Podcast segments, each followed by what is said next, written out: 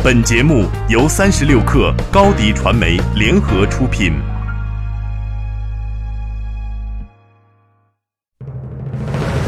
大家好，我是朱啸虎。让一部分人先听到未来，推荐您收听八点一刻。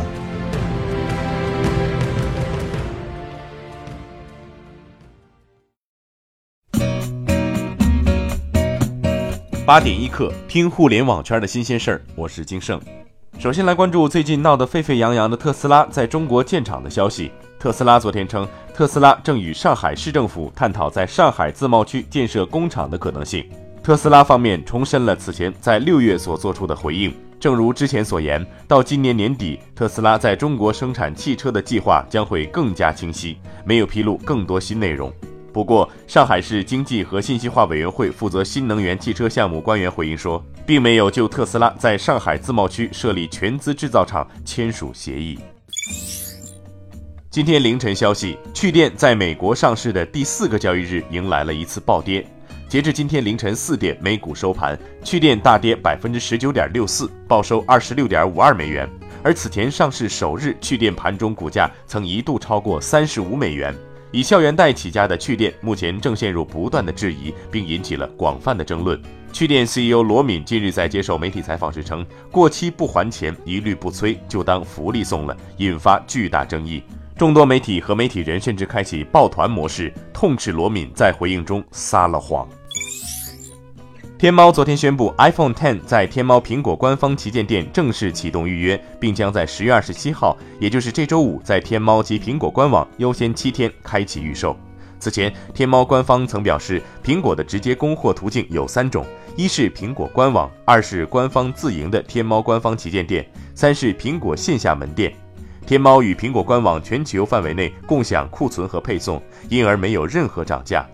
除了 iPhone X 之外，天猫双十一手机预售会场手机厂商的年度主力机型都有参加，并降低全年最低价。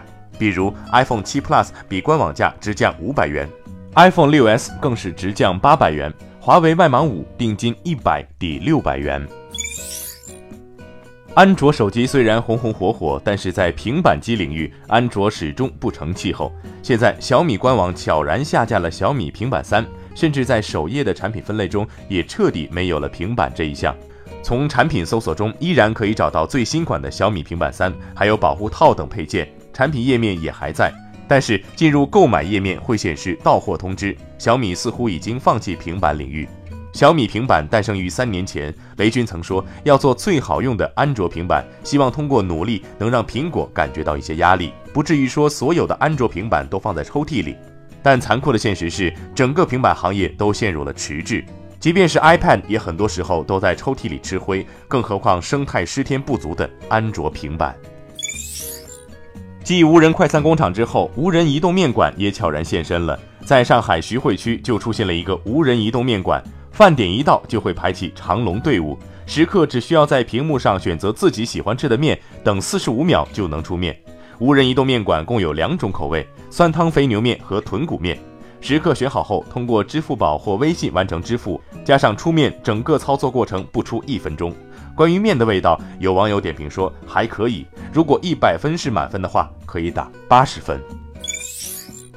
据新京报消息，央视纪录频道制片人《舌尖上的中国》一二总导演陈小青正式从央视离职，未来他将带领《舌尖一二》团队创办自己的公司，继续从事纪录片创作。陈小青是去年三月向央视递交的辞呈，一年多后最终获批。陈小青于昨天正式办完离职手续，从工作了二十八年的中央电视台离职。新公司目前筹备的第一部纪录片依然和美食有关，并预计将和国际团队进行合作。目前，《舌尖三》也已经由央视全新的团队接手，正在筹拍过程中。由狮门影业筹建的饥饿游戏主题公园近日在迪拜正式开园。饥饿游戏主题公园于二零一五年注资筹建，耗时两年修建完成。这个坐落于迪拜乐园的大型主题公园，希望能重现一个和电影设定高度契合的饥饿游戏世界。置身于现实版十二区中的游客，不仅可以亲身前往皮塔拉莫克的面包店，还可以乘坐气垫船模拟游览诗会国，或乘坐过山车模拟片中的高速国会列车。迪拜乐园是目前中东最大的官方授权好莱坞主题乐园。最后，我们来了解部分城市最新的天气情况。北京今天晴，八度到十八度；上海晴，十三度到二十度，有三转二级风；杭州晴，十三度到二十二度，有三转二级风；深圳多云，十九度到二十八度，有二转三级风。北京、上海、杭州天气较为清爽舒适，深圳气温稍偏高。各位朋友注意适当添加增减衣物。以上信息由中国天气通提供。好，今天就先聊到这儿。八点一刻，咱们明天见。